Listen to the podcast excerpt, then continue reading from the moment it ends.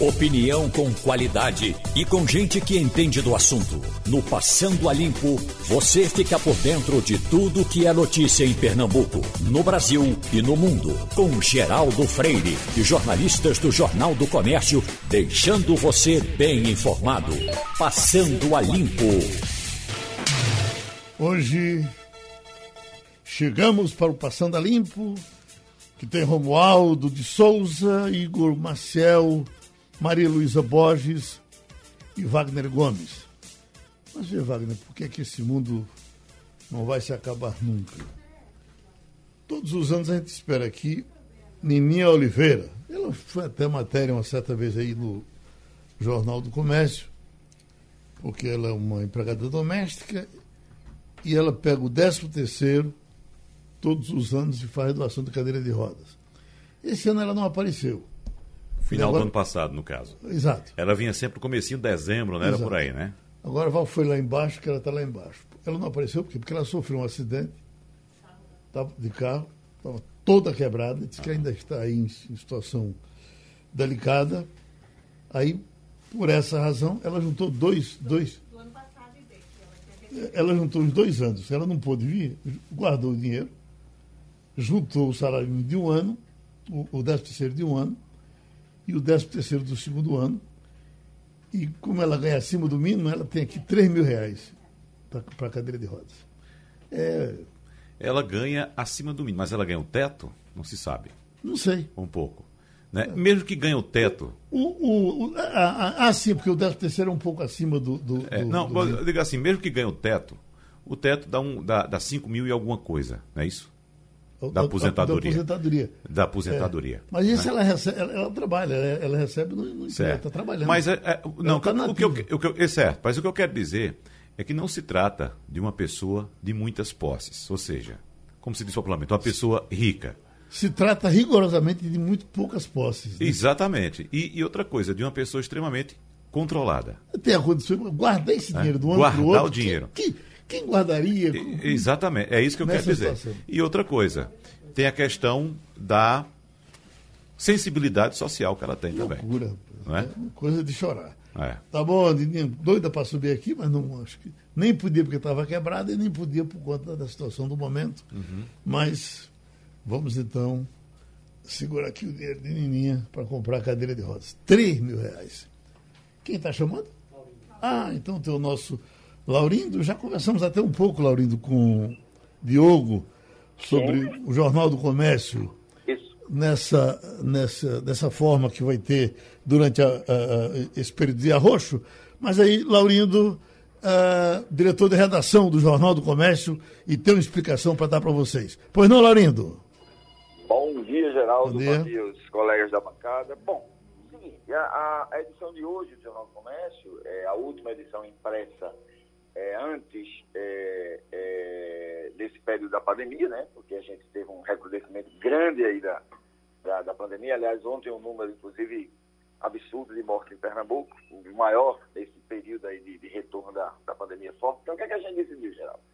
É, a gente tira temporariamente, enquanto durar esse período mais duro da pandemia, a gente tira o jornal impresso de circulação. A gente está falando exclusivamente do jornal impresso é, que é, de alguma maneira, dando alguma contribuição para ter menos, porque você sabe que a operação de circulação de jornal é uma operação que mobiliza muita gente né, nas ruas da, da, da, da cidade, das cidades de maneira geral, transporte para distribuição em bairros, enfim.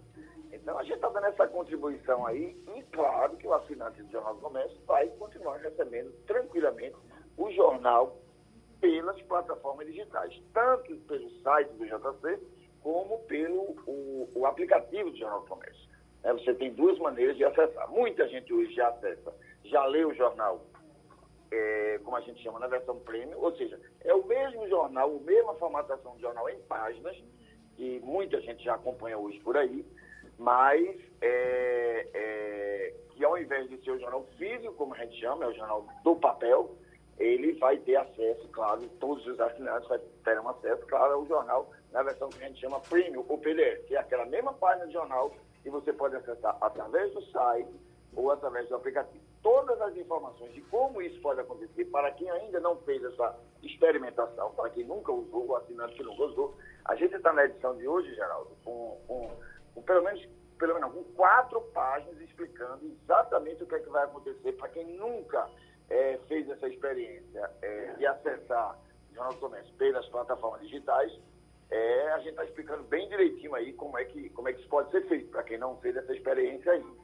E aí a gente vai aguardar como é que fica a situação da, da pandemia em Pernambuco, situação muito difícil, né? Como eu disse ontem, tem uma piora grande, mas aí a gente está dando essa contribuição aí para reduzir, é, no que depender de nós, a quantidade de pessoas circulando na cidade, porque essa é uma operação que exige muito, muita movimentação, digamos assim, a operação da circulação dos jornais, e vamos aguardar aí para ver o que é que vai acontecer. Claro que quem, a gente continua, óbvio, produzindo conteúdo o tempo todo, através do, do jc.com. É, e quem, evidentemente, quem está interessado na notícia do, do, hard news, como a gente chama, notícia quente, pode acompanhar também pelo, pelo, pelo jc.com. E, é, enfim, é uma, uma, é, uma, é uma contribuição que a gente tem dado para, que a gente está dando, na verdade, para que é, é, é, as coisas melhorem, né? A experiência, a, a esperança é exatamente essa. Vamos ver como é que as coisas melhor. Essa é uma pequena contribuição. E aí a gente está convidando os nossos assinantes é, para participar desse, desse empreendimento aí, né? Digamos assim, esse empreendimento pela vida, como a gente está chamando no texto que a gente distribuiu também para os leitores é, na edição de hoje. Eu, tava, eu tenho um, um, ouvinte que passou aqui um, um recadinho aqui pelo nosso porta-desaforos aqui do, do painel interativo que ele botou. Então quer dizer que o Jornal do Comércio, na, na, na pandemia, vai passar 10 dias entubado. Mas o que eu quero te dizer é o seguinte: eu, eu tenho certeza que 80% das pessoas que nos escutam, todas as pessoas, entendem perfeitamente já se acostumaram em ler uh, uh, uh, pela internet. O seu amigo aqui sofre muito. Eu, eu, eu sei um jornal para eu me agarrar com ele, e esse Jornal do Comércio que eu, que eu me agarro. Eu namoro com ele todo dia aqui, às três horas da madrugada, mas é como tem que ser. Maria Luísa, você que. que a, a, então vamos com o Igor? Você, Igor, falando do Jornal do Comércio aí com, com o nosso Laurindo? Bora, Igor. Em relação ao... Oi. Bom dia a todos. É, acho, é, em relação ao Jornal do Comércio, eu acho que é importante é importante que a gente tenha essa, essa consciência, é, realmente, nesse momento, a consciência de que é, todo mundo precisa contribuir. Eu acho que isso é, é, é importante, até porque há muita gente, tem muita gente envolvida na impressão, muita gente envolvida na circulação, e essas pessoas vão, vão ficar protegidas também e vão contribuir para aumentar aquele índice que é um índice importantíssimo, que a gente precisa ficar acompanhando, que é o índice é, é, de pessoas que estão em casa, o índice de isolamento que mesmo com as medidas restritivas dos últimos dias, ficaram ainda em, muito baixos, em torno de 50%, e precisa ser mais alto para poder impedir a circulação do vírus. Então, toda ajuda, eu acho que é importante, toda ajuda é necessária. Bom, vou pegar a fala de Igor aí, inclusive, para lembrar aos nossos é, leitores e assinantes e Igor, que é o nosso colunista de política, você vai continuar acompanhando normalmente. Eu diria, Geraldo, que como ele diariamente se agarra com a versão impressa do jornal, ele se agarre com o laptop, se agarre com o celular, porque o jornal vai estar lá. Certo. Sem problema nenhum, Geraldo, sem problema uhum. nenhum. Agora, claro que isso é uma mudança de experiência.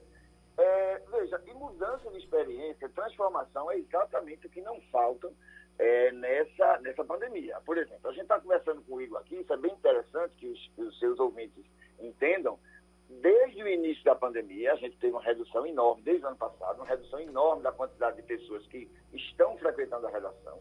Quando houve o agravamento da crise agora, a gente teve que dar uma remodelada novamente na quantidade de pessoas que, que frequentam a redação. E, Igor, que os nossos leitores se acostumaram a ler tanto no jc.com.br todo dia, é, é, como na, na, na, no nosso aplicativo ou no jornal impresso, por exemplo, desde o início da pandemia que Igor está em casa. Igor, Castilho e os nossos colunistas da maneira geral. E nem por isso nossos leitores perderam. Oi, eu estou completando amanhã, eu, Castilho e Jamildo, e Jamildo, estamos completando amanhã um ano exatamente 12 meses fechadinhos. Foi no dia 18 de março de 2020 que a gente começou a trabalhar realmente nesse sistema para poder garantir conteúdo para a população e diminuir a aglomeração na rua, diminuir a circulação na rua. A gente está respeitando isso já há um ano. Amanhã, exatamente amanhã, está completando um ano.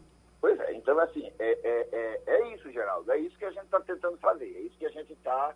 É, é, essa revolução né, que todos nós estamos passando, é, não é no, no, Brasil, é no mundo todo, assim, o, o quadro é esse, e a gente aprendendo a conviver principalmente mídia, né, com essa transformação. É, é, é transformação de, de, de 10 anos a gente fez em um, não tenho nenhuma dúvida disso. Uhum. É, mas que eu acho que tem uma coisa muito importante, como está acontecendo agora, como vai acontecer a partir de amanhã, como está acontecendo há mais de um ano, há pouco mais de um ano, ou há um ano, como, como o Igor lembrou, que não há perda para quem consome informação de qualidade e quem, é, a quem a gente evidentemente agradece demais, que é, são os nossos assinantes, que continuam conosco e continuam recebendo informação quente, informação de qualidade, informação de credibilidade, e isso não muda nada a partir de amanhã. O que a gente vai ter amanhã é uma mudança de plataforma, de experiência de leitura. Uhum. Tá? A gente vai convidar, aproveitar a oportunidade para é, é, que as pessoas que não participaram dessa experiência de leitura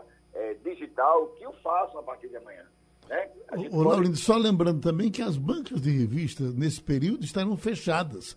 Elas não são consideradas essenciais e a minha banca já avisou, onde eu passo lá todos os dias, para tentar, às vezes, também os jornais do Sul, que quase não estão vindo, e para pegar, no fim de semana, eu pego o Jornal do Comércio, eles já me avisaram que fecham agora, durante esse período de, de, de pandemia. Né? Pois é, Geraldo, é, pandemia tem nos convidado, né, no, no, mundo todo, a novas experiências nas empresas, nas relações sociais, evidentemente muito afetadas pela pandemia. E, assim, é um desafio constante, mas o, o, o a gente tem que, que, entender o desafio, a gente, não, a gente não pode se ausentar desse desafio, a gente é parte desse desafio. Mídia, é, eu acho que nunca foi tão necessário, por razões que não vale nem aqui discutir além da pandemia, né? E, e, a gente sabe da necessidade de, de, dos nossos assinantes, das pessoas que nos acompanham, das pessoas que, que, que querem, que nos querem diariamente. E elas nos terão diariamente só quem usa experiência de leitura. Neste momento, que é um momento crucial, que a gente entende que a gente pode e deve dar essa colaboração, e é isso que a gente está fazendo, para que é, a gente supere essa, essa, essa tragédia de dimensões é, é, internacionais né, e comece a, a, a, a criar um, um, um, fio de esperança para que as coisas melhorem, Geraldo, que é isso que a gente precisa, a gente precisa que as coisas melhorem. E acho que a gente está é, dando aí uma, uma modesta, mas importante contribuição, né? de maneira que a gente não deixe o nosso assinante desamparado de informação de jeito nenhum. Num momento crucial desse, muito, muito, muito importante que ele tenha e vai continuar tendo e terá a partir de amanhã, e como todos os dias que virão, é, informação quente, de qualidade, com análise, com reflexões e com mobilização da sociedade para ver se a gente supera essa dificuldade terrível, né? Pronto, a gente agradece a informação trazida por Laurindo Ferreira, diretor de redação do Jornal do Comércio, e vai seguindo aqui com o Passando a Limpo. Eu vou para Romualdo de Souza, em Brasília, Romualdo, porque esse tal do vírus, da uh, coronavírus, quem não o levou a sério dançou na chapa quente. É impressionante, porque eu vejo aqui, para Zema, quem vai às ruas pode ser assassino. Uh, nós estamos falando do governador de Minas Gerais, que entrou na linha de Bolsonaro por um bom tempo, inclusive o prefeito Calil, que, o prefeito de Belo Horizonte, que não, que tomou as providências possíveis e impossíveis para controlar, e ele dizia: Eu tenho dois problemas, porque eu tenho o presidente berrando lá de um lado contra o que eu estou fazendo aqui, e tenho o governador de Minas seguindo na linha do presidente. Estou isolado aqui como prefeito de Belo Horizonte. Quando é agora, é Zema que está é, pedindo, pelo amor de Deus, que pare tudo, que ninguém vá à rua e dizendo que é assassino quem vai à rua nesses tempos de pandemia. Então, é o fecha e fecha e fecha mesmo. Me permita só fazer uma associação, Geraldo, com o nosso trabalho enquanto imprensa, porque nós não trabalhamos simplesmente com notícia. Nós trabalhamos com fatos. E o fato, Sua Excelência, o fato, sempre se impõe. Mesmo que você queira fechar os olhos para ele, em algum momento ele vai chegar e vai se impor. É isso que está acontecendo com o governador de Minas Gerais. E como dizia aquele filósofo dos Olhos Verdes, a verdade nos libertará. Sem dúvida. Oi, Romualdo. Geraldo, ontem o Palácio do Planalto insistiu em negar o tempo todo, mas um ajudante de ordens da área da segurança do presidente Jair Bolsonaro morreu vítima da Covid. É a segunda, a, a, a segunda pessoa no Palácio do Planalto que morre vitimado pela doença da Covid-19. No passado, em setembro do ano passado, uma assistente administrativa que trabalhava num gabinete ao lado do presidente morreu e ontem foi a vez de um subtenente do Exército morrer que trabalhava na área de segurança do presidente Jair Bolsonaro. Era um dos ajudantes de ordem do presidente da República. O que significa dizer que o presidente da República eh, sentiu eh, em novembro que o ministro da Saúde dele quase foi. Eduardo Pazuello passou mal, foi levado a um hospital particular aqui em Brasília, depois entrou em processo de recuperação, foi para o Hospital das Forças Armadas, retornou ao hospital particular e depois se recuperou. Portanto, não adianta ficar nesse discurso eh, de minimizar o vírus. Ontem, ainda que o discurso do novo ministro da Saúde seja de do ponto de vista prático, dar continuidade às ações do ministro Eduardo Pazuello, eu entendi que o Marcelo Queiroga está preocupado com duas questões.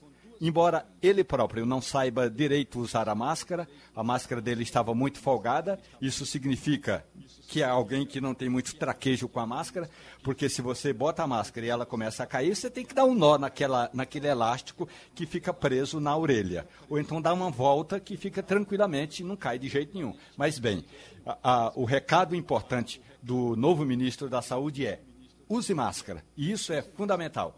E da mesma forma como o novo ministro reclamou da aglomeração dos jornalistas, ele eh, também passou a mensagem de que aglomeração é sinal de contaminação, Geraldo. E só um dado, Geraldo, dentro daquilo que eu falava agora há pouco, do fato que se impõe, Sua Excelência, o fato, veja só: 18 capitais brasileiras já têm taxa de ocupação de leitos para casos graves de Covid, ultrapassando a casa dos 90%. Porto Alegre, Porto Velho e Rio Branco não tem nenhum leito disponível. Só para você fazer uma comparação, Geraldo, no começo deste mês, eram 10 capitais com mais de 90% de leitos de UTI em uso. Hoje, são 18, praticamente dobrando o número de capitais, chegando bem perto do limite do esgotamento da disponibilidade de leitos de UTI. A situação é muito grave. Nunca está de lembrar que quando chega nessa situação, a, a crise passa, supera a questão do coronavírus e ela vai para as outras pessoas. Quem vai precisar de UTI para um, um, um, um infarto, para um derrame. Para tudo. Para um, qualquer coisa. Para tudo, porque as outras doenças não deixaram de existir. Uhum. Não deixaram. As pessoas estão precisando de atendimento para outras doenças, para outras comorbidades também. Estamos com o doutor Marcos Barreto, chefe do setor de queimados do Hospital da Restauração, porque tem mais uma daquelas informações que a gente gosta de passar, doutor Marcos, para que as pessoas se previnam, se preparem e evitem esse tipo de acidente. Está aqui, ó. Explosão de celular provoca incêndio e destrói casa na Bahia. Aí vem. Uma família moradora da região de Aricangua, Aricangu, é, Aricanguá, divisa entre os municípios de Ibiratiaia e Barra do Rocha, no sul da Bahia, perdeu quase todos os pertences após o incêndio causado pela explosão de um celular. Bom, o que eh, eh, eu na verdade eu nunca, nunca vi um, um, um acidente com celular. Eu, eu, escuto falar, falo com os médicos e queria que o senhor me dissesse: o senhor já atendeu aí alguém no HR queimado por um celular? Que informação o senhor tem para nos passar para garantir que é um perigo em alguns momentos o uso indevido do celular? Uh, Bom dia, Geraldo. Bom dia. Bom dia a todos os seus ouvintes. É um prazer mais uma vez estar contigo, né, para a gente trazer informações para as pessoas. A rigor, uh, muitas vezes a, a, informação, quando ela sai, ela não sai uh, bem destrinchada. O que acontece é que o, o, o, celular ele não pode ter causado essa explosão que destruiu essa casa. Essa uhum. casa foi destruída pelo incêndio. Sim. Agora, o start do incêndio foi o celular. Então, eu tenho casos que chegam aqui para nós.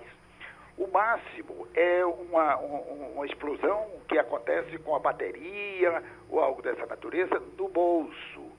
E aí você tem queimadura da coxa, do abdômen e assim por diante. Onde a extensão maior é porque pega fogo nas vestes, na roupa.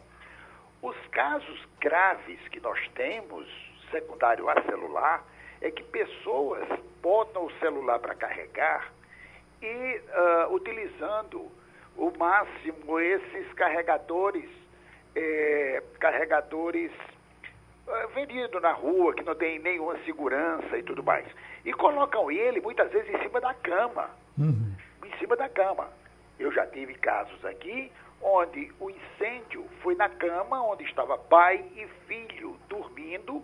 Eles acordaram com o incêndio no colchão e incendiou a casa toda. Esse paciente passou conosco aqui uns dois meses, foi para UTI duas vezes, entubado e tudo mais. Filhinho dele queimou em 60% do corpo. Então, foi o celular? Não. Essa queimadura foi o colchão, o incêndio dentro da casa. Agora, quem startou, ou seja, quem iniciou o incêndio, foi realmente um celular que aqueceu, que conseguiu pegar fogo do colchão e aí provocou o incêndio. É o máximo que nós temos. Agora, é um, uma falta de cuidado.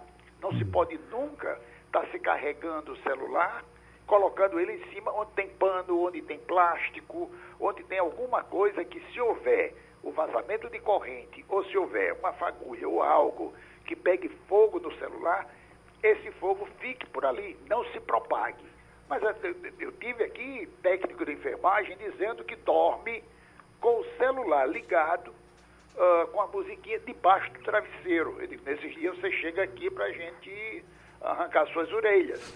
Ou seja, vai pegar fogo sua cabeça. Sabe? Nossa, então é o uso inadequado do artefato. Bom, já que a gente está conversando com o senhor e tem sempre um assunto a mais, esse nosso grande companheiro hoje, que passou a ser o álcool. E um dia desses, passando na casa de um amigo, a mulher dele toda alegre, fazendo uma carninha para o pessoal comer, e com um, um, uma garrafa dessa de plástico de álcool praticamente em cima do fogão. Para daqui ali lavar a mão e voltar. E, e, Puxa vida, você tem, tem ideia do risco que você está correndo aí? Aí foi que ela disse, é mesmo, despertou. Tem aparecido aí acidentes com álcool, doutor, nos últimos tempos? Tem. Tem, inclusive, nós preparamos, através da Sociedade Brasileira de Queimaduras, um, um, um, levantamento de 35 centros de queimado no Brasil com queimaduras com álcool e internação, ou seja, só apenas os queimados por álcool que precisaram ficar internados.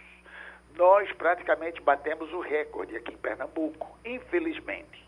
Ou seja, uh, nós fizemos um levantamento estatístico do, do mês de abril, final de março do ano passado, quando estourou a história da pandemia, onde todo mundo queria tomar banho de álcool, até o final de novembro. Aí fizemos o levantamento e esse trabalho vai ser publicado de forma internacional, inclusive. E nós chegamos a 106 casos de internação. Para você ver, não é o que chegou queimado uh, por álcool que a gente atendeu e mandou fazer tratamento ambulatorial, não. É aquele que queimou muito. É o que queimou muito e que precisou ficar internado. Então, para você ver, uh, quem mais queimou individualmente foi um serviço em Goiás, serviço em Goiânia. Uh, em segundo lugar, viemos nós, aqui no estado de Pernambuco, o Hospital da Restauração, com a maior quantidade. Então, isso é um negócio absurdo.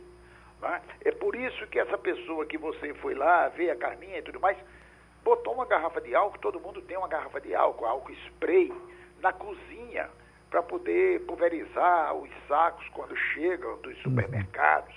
Né? Então, eu tive vários casos aqui onde as pessoas uh, passaram álcool no corpo, as donas de casa, e foram para a beira do fogão cozinhar e pegou fogo na roupa. Pegou Nossa. fogo nela, na roupa e chegou aqui, grandes queimados. Então, essa facilidade, a facilitação do uso do álcool provocou um aumento do número de pessoas queimadas, uh, graves, internadas, e isso a um custo altíssimo para a recuperação.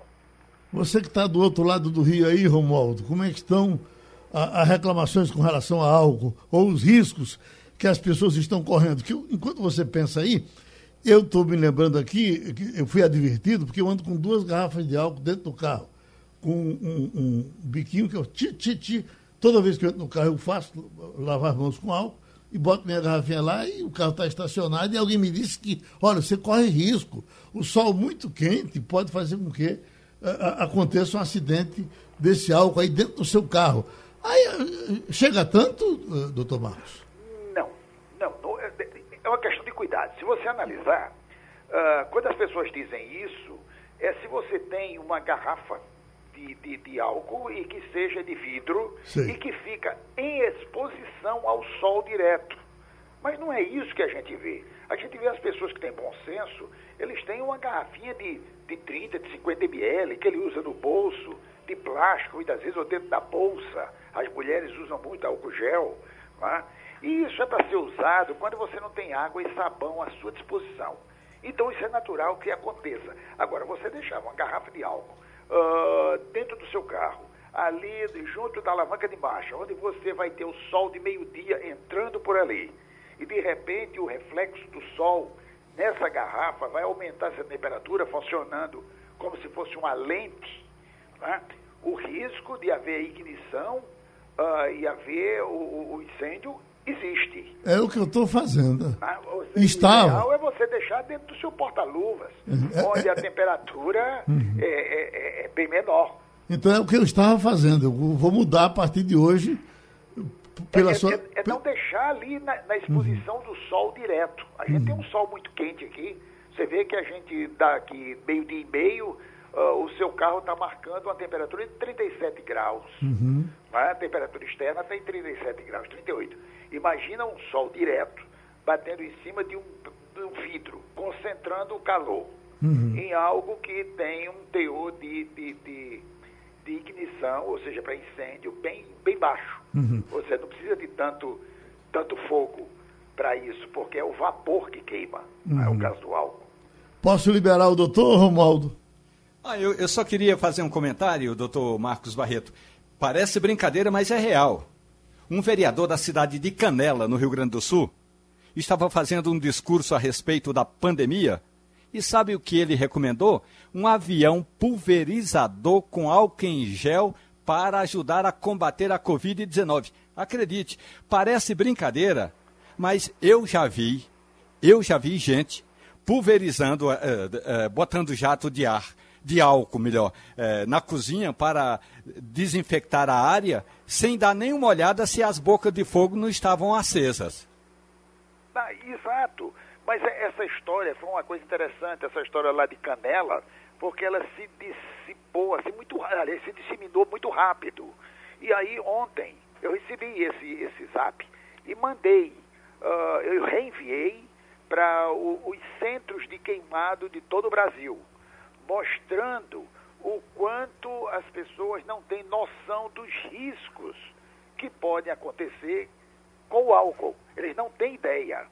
Ou seja, as pessoas precisam estar orientadas dos riscos que correm quando você tem álcool à disposição na cozinha perto de fogo. Esse é que é o problema.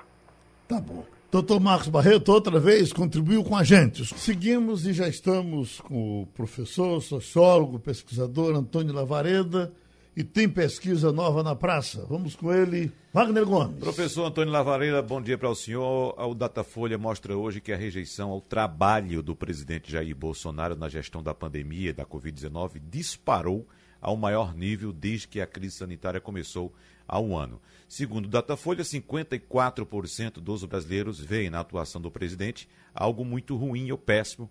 E na semana em que foi apresentado, claro, o quarto ministro da Saúde do governo Jair Bolsonaro. Bom, lembrando que na pesquisa passada, realizada entre 20 e 21 de janeiro, eram 48% os que reprovavam o trabalho do presidente Jair Bolsonaro na pandemia. Então tivemos um acréscimo aí de 6 pontos percentuais na avaliação negativa do presidente. Agora, me chama a atenção, professor Lavareda, que o, o Datafolha fez dois recortes, um específico para a gestão na pandemia e outro recorte, o tradicional, de avaliação do governo, que aponta também um índice de reprovação também em, em, em ascensão. Foi de 40% na pesquisa anterior e 44% agora de reprovação. O governo Jair Bolsonaro apontado como ruim ou péssimo por 44% dos brasileiros. Professor Antônio Lavareda.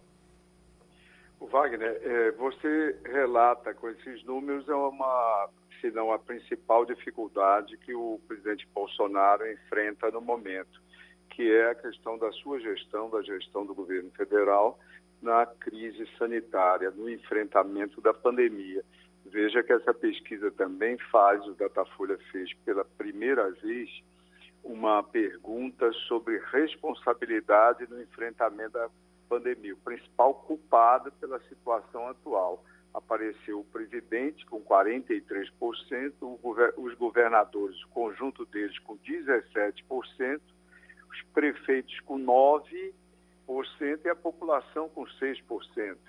Ou seja, o que reforça essa, esse, essa leitura negativa por parte da população. Mas é preciso dizer que o governo presidente Bolsonaro estão reagindo a isso, finalmente reagindo a isso. E reagindo como? Reagindo, no primeiro momento, com a troca do ministro. Esperemos que isso venha a dar resultados, porque os, os anúncios desencontrados sobre a entrega, sobre o fornecimento das vacinas, têm deixado a população ainda mais inquieta, não é? Uma taxa maior de ansiedade e isso repercute negativamente sobre o presidente, sobre a imagem do presidente e seu governo, Wagner. Romualdo de Souza. Professor, muito bom dia para o senhor. A pesquisa aponta que o cidadão brasileiro, do ponto de vista da vacina, tem escutado informações é, contraditórias. É que um dia a autoridade máxima da, do Ministério da Saúde diz que, no mais tardar, agora em meados de março, início de abril, nós já estaremos vacinando boa parte da população. Aí depois de março passa para abril. E do ponto de vista real, é que absolutamente nem a autoridade máxima da saúde, nem o, o nosso ouvinte, ninguém sabe exatamente quando vai ser vacinado. O senhor acredita que essa desinformação ou essa informação contraditória pode ter sido o, o a, a, principal agravante para que a sociedade ficasse, digamos aí, sem, sem acreditar ou sem saber em que ou em quem acreditar, professor? É, bom dia, Romualdo. Você apontou na direção correta. Uma outra pesquisa anunciada ontem na imprensa, o Observatório Febraban, executado pelo IPESP, mostrava que mais de 80% dos brasileiros acham que o trabalho da vacinação eh, foi mal planejado, está atrasado e foi mal planejado e por isso está insatisfatório, como de fato ele se encontra hoje. As informações têm é, variado. A última informação reiterada pelo ministro Pazuello na sua rota de saída da pasta aponta, é, anunciou que foram comprados 580 milhões de vacinas, um pouco mais. Isso significaria vacinar toda a população brasileira e restariam mais entre 70 e 80 milhões é, de pessoas a serem beneficiadas, não sabe exatamente o que seriam feitos com essas vacinas, seriam guardadas, mandadas para outros países, etc. Pois bem, esses desencontros com certeza estão aí na base da, dessa má avaliação. Mas some-se a isso, e é importante frisar, a subtração, a recusa do governo federal, através do seu braço específico, que é o Ministério, a de fato coordenar o trabalho dos governadores e prefeitos. O Brasil é um país continental, tem 27 eh, estados, incluído o Distrito Federal, 5.563 municípios, etc. Precisaríamos ter um trabalho de coordenação de toda essa malha de entes federativos bastante eficaz. Infelizmente, isso esteve longe de ocorrer, mas sempre é importante nós alimentarmos a esperança, no meu entendimento, Romualdo. Então, nós temos um novo ministro da Saúde, o Queiroga, um nordestino, presidente da Associação é, de, de Cardiologia, dos médicos especialistas em cardiologia no Brasil, e nós temos que formular votos de que ele consiga né, redirecionar o trabalho do Ministério, que entregue ao general Pazuello não teve êxito até o momento, como alto. Igor Marcel? Professor, bom dia. Nós, nessa mesma pesquisa Datafolha, nós vimos no mês de maio o pior momento até, até então, o pior momento de Bolsonaro, como, com a rejeição de 50% é, sobre a forma como ele trata a, a, pandemia, o desempenho dele na pandemia. Isso aí foi melhorando para ele é, a partir do pagamento do auxílio emergencial. Então, de 50 foi para 49, 43, chegou a 42% essa rejeição. E aí, 42% é, chegou em dezembro, e foi quando acabou o pagamento do auxílio emergencial.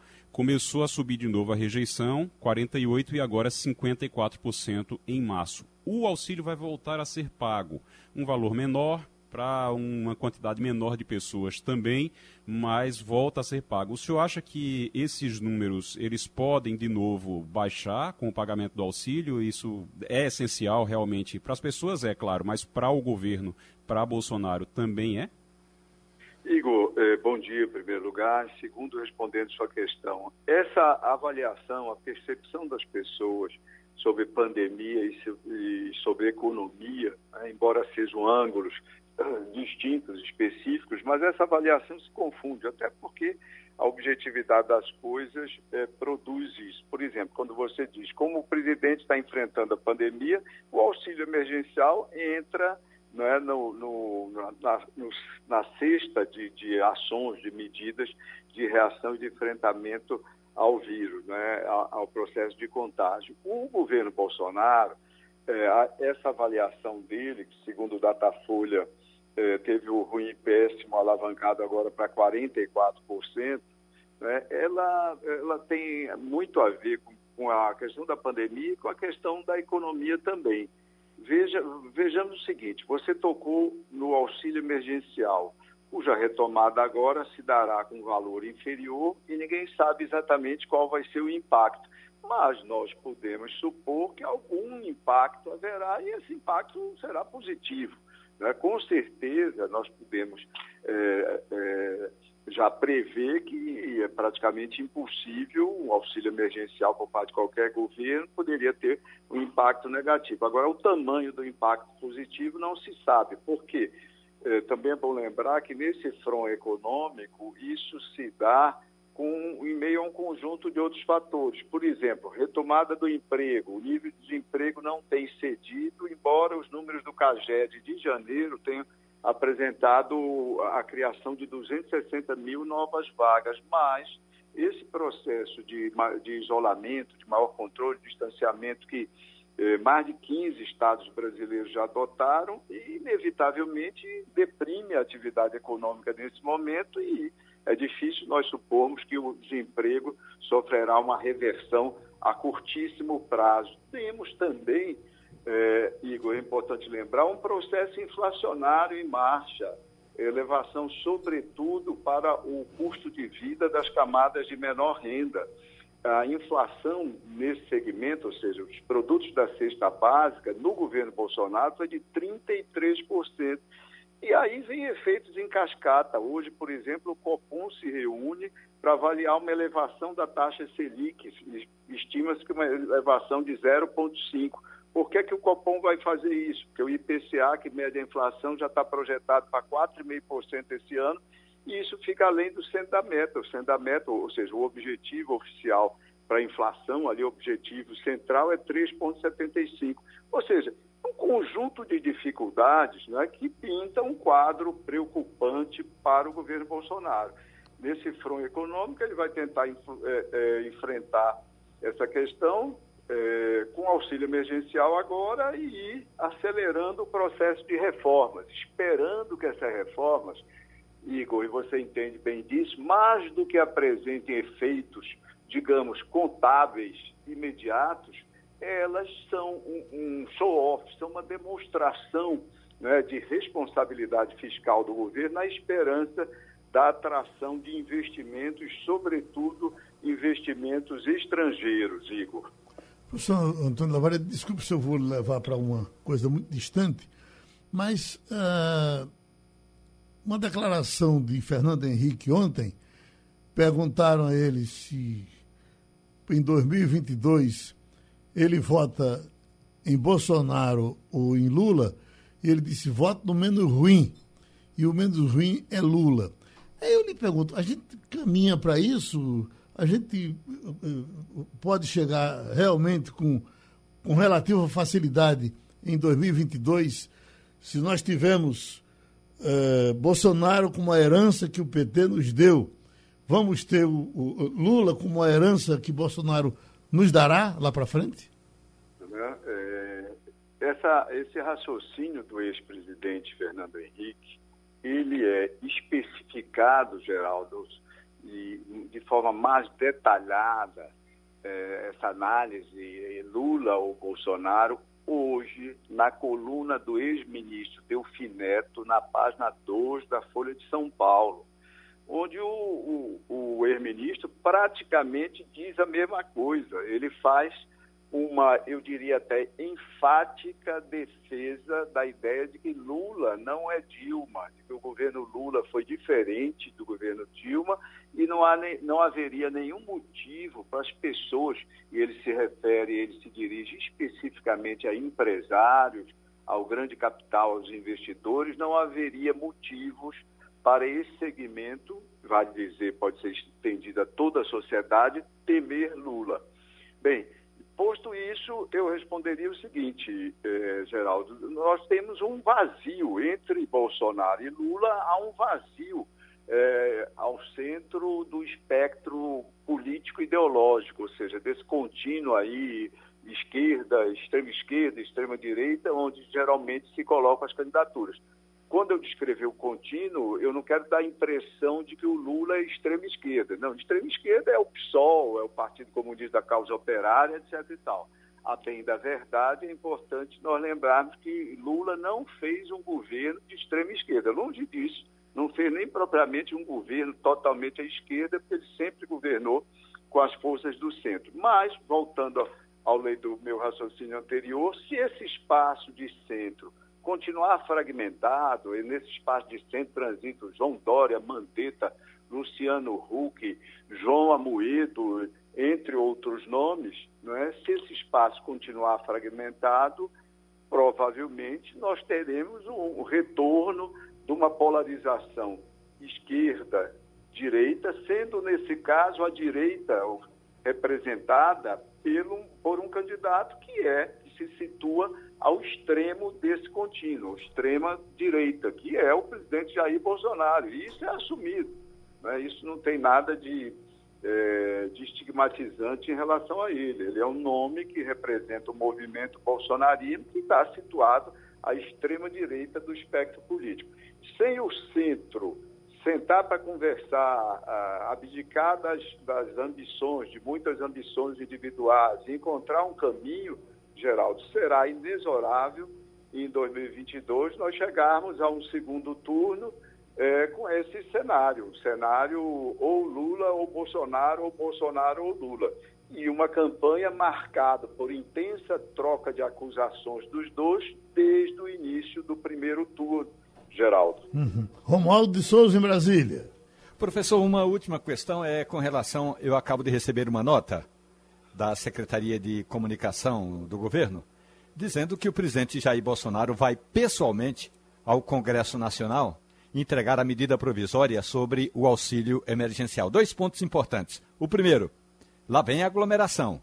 A gente sabe que toda vez que Bolsonaro resolve fazer é, desculpe a expressão, a presepada de ir a pé ou mesmo de carro do Palácio do Planalto até o Congresso Nacional é sempre aglomeração. A última vez, aliás, professor, é, quebraram uma porta de, vidro e muita gente ficou ali com o vidro é, colado ao paletó. A questão toda é: o presidente Jair Bolsonaro é, demorou a definir, até porque ainda não está definida, mas demorou a definir essa estratégia do pagamento do auxílio emergencial e isso certamente poderá trazer é, algum efeito negativo para a popularidade de Bolsonaro, professor?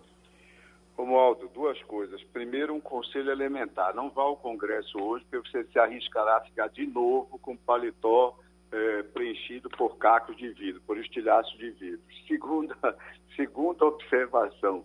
Demorou sim, Romualdo, desde janeiro, e isso não é só o presidente Bolsonaro que falhou nessa perspectiva. Desde janeiro, é, quando o mundo assistiu a, a, a, pandemia recrudescer nos países da Europa, Portugal, Inglaterra, etc. e tal, era possível prever que isso, o mesmo processo se daria mais adiante no Brasil. E por que, que eu digo que era possível prever? Porque é exatamente a reprodução do retrato do que ocorreu no ano passado. Então, no ano passado era impossível prever, agora era possível prever que nós seríamos amanhã o que estava sendo hoje, naquele momento, a Europa.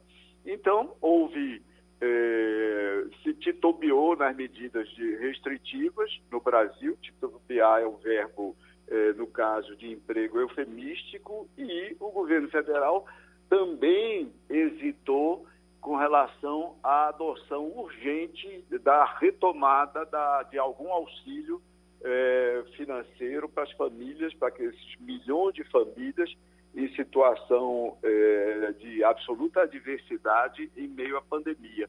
Então, nós, o, o governo perdeu praticamente dois meses e meio. Essa medida já poderia ter vindo e deveria ter vindo é, bem antes, Romualdo. Pronto, outra colaboração que tivemos do professor, sociólogo, pesquisador Antônio Lavareda. Eita, já já a gente conversa com o doutor Marcos Alencar, mas uma coisinha que ficou mordendo aqui minha cabeça da conversa com o doutor Marcos Barreto, realmente com, é, o álcool na cozinha.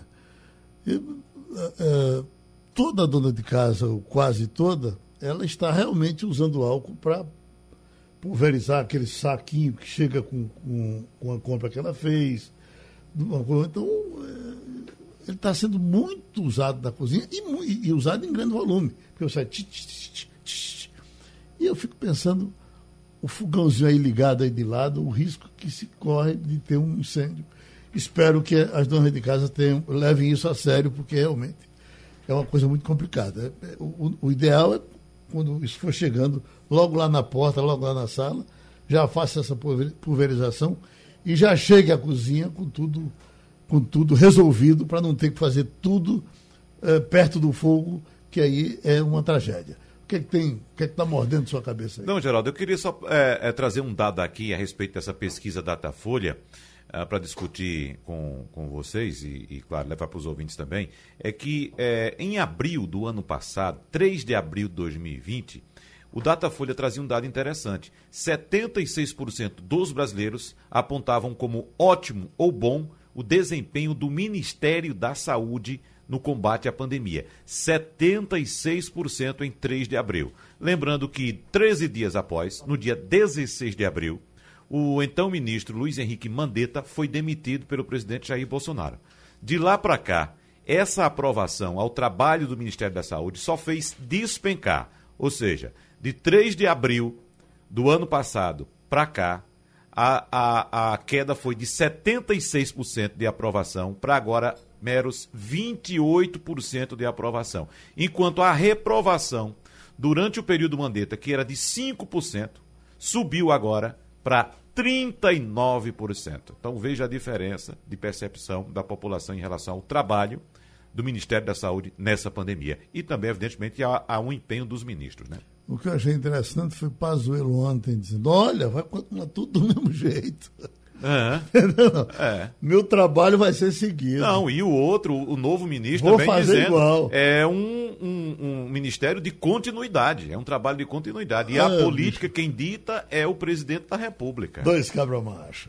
Mas provavelmente, eu... Oi, provavelmente, Geraldo, eh, o Pazuello achava que estava tranquilizando a população, mas pelos números que a gente vê do Datafolha, ele estava deixando todo mundo mais preocupado. Pois é, ele está saindo com uma reprovação de 39%. Né? Enquanto Mandetta é saiu lembrar... com a aprovação de 76%. Doutor Ô, Wagner, é bom é. lembrar também que esse número, apesar de ser muito ruim, é um número muito ruim, 39% de reprovação, ainda é bem melhor do que o número do Bolsonaro. Exatamente. O Bolsonaro tem um número ainda pior uhum. e as pessoas reconhecem que ele, como chefe, ele é quem manda no Ministério da Saúde, as pessoas reconhecem que a responsabilidade maior é dele. A pergunta é sobre o desempenho do Ministério da Saúde na crise da pandemia, e a reprovação é de 39%. E quando se, é, é, o, o, o, eleitor é perguntado, ou o brasileiro é perguntado, sobre o desempenho do presidente no comando da crise, a reprovação é de 54%. Deixa eu ir com o doutor Marcos Alencar, porque esse, essa decisão foi de ontem no Reino Unido mas ela repercute no mundo todo. Eu até já vi aqui na, na sua, uh, no seu Instagram, o senhor tratando desse assunto no, no Zap também, porque a, a decisão da empresa Uber foi de adotar os motoristas no Reino Unido como empregados, com os direitos todos de trabalhadores, porque ela já não aguentava mais tanto aperto que estava levando e, e tomou essa providência. Será, doutor Marcos, que isso vai escorregar para o resto do mundo e o nosso amigo de Uber que nos escuta aqui agora, uh, daqui a pouco se tornará também empregado da empresa? Bom dia a todos. É, Geraldo, sem dúvida que vai repercutir, porque não se trata de um acordo entre Uber e um sindicato de trabalhadores, mas de uma condenação pela Suprema Corte inglesa. E aí tem um detalhe nessa condenação. O motorista do Uber, né, e, e, quando a gente fala de Inglaterra, nós estamos falando é, da maior plataforma de Uber na Europa, é no Reino Unido. Então, ela é muito significativa para o mundo todo e muito mais ainda para a Europa. Mas voltando, essa condenação da Suprema Corte, ela não equiparou o motorista a um trabalhador, um empregado normal. Ela assegura direitos mínimos e isso eu venho defendendo, nós já falamos aqui, inclusive, nesse nosso debate, desde 2019. Quais são os direitos mínimos? Um salário mínimo nacional, férias e outros benefícios é, em relação a, a, uma pensão, aposentadoria. É, eu vi, inclusive, numa notícia lá, no, lá na Inglaterra, a análise de uma advogada chamada Mary Walker, de um escritório Gordons, e ela fala sobre o reflexo em todas as plataformas de aplicativo que vai acontecer, né? E diz isso também, que eles vão receber essas garantias, mas não é 100% de um empregado normal. E é exatamente esse modelo híbrido que eu defendo. Por quê? Porque se trata de, um, de uma nova modalidade de trabalho. Né? E, hum. e eu cito alguns exemplos que nós temos já no Brasil. Representantes comerciais, é, quem trabalha como salão parceiro, transportador autônomo de carga. Por exemplo, são três modalidades previstas em lei e que eles têm proteção trabalhista mínima, mas não são empregados regidos pela CLT. Wagner? Doutor Marcos, qual a diferença que existe entre o motorista de Uber hoje ou de outros aplicativos com o motorista de táxi do passado? Porque no passado nós tínhamos uma relação bem parecida, bem semelhante com o que acontece hoje. O que acontece hoje com Uber é que ela intermedia um, um serviço entre o motorista e o usuário. E no passado existia também aquelas uh, centrais telefônicas Exatamente, de frotas que tinha essa, essa relação também de intermediação entre o prestador de serviço e o usuário. E a gente não via essa discussão no passado em relação a direitos dos motoristas de táxi naquela ocasião. O, o Wagner, como é a minha relação com, com o pessoal de táxi sempre foi muito grande, houve muito, muito embate, teve, teve, muitos problemas, muita coisa na justiça. Com os donos de praça, né, Geraldo? Com, com Você os donos lembra de praça, disso? Sim, né? pois não. Inclusive tem uma novela, Carta Capital, bem antiga, com Francisco Coco. Se eu, se eu não me engano, ele era dono de várias praças de táxi. Uhum. E a Justiça do Trabalho considerava essas pessoas como empregadas de quem eram donos é, de várias praças. Agora, o que tem uma praça só é considerado um trabalhador autônomo, mas ele é dono de tudo. No caso da Uber, ela tem uma intermediação, ela liga pontas. Né? É um aplicativo que liga o interesse da pessoa pegar um transporte e a pessoa que tem o transporte. Então, é, existe Uber de várias coisas, inclusive de carga. Mas o entendimento que está se tendo é que existe uma subordinação. Eu sou contra esse entendimento. Eu entendo que não há subordinação. Por isso que ele não pode ser regido pela CLT. Mas eu defendo. Oi, não. Alô. Oi, doutor Marcos, eu, eu queria eu queria só aproveitar, porque o tempo está acabando, só para tirar uma dúvida em relação a isso. Tem muitos motoristas que têm mais de um vínculo, digamos assim, com aplicativos. Então tem não somente o Uber, mas tem 99, tem outros aplicativos também que eles utilizam.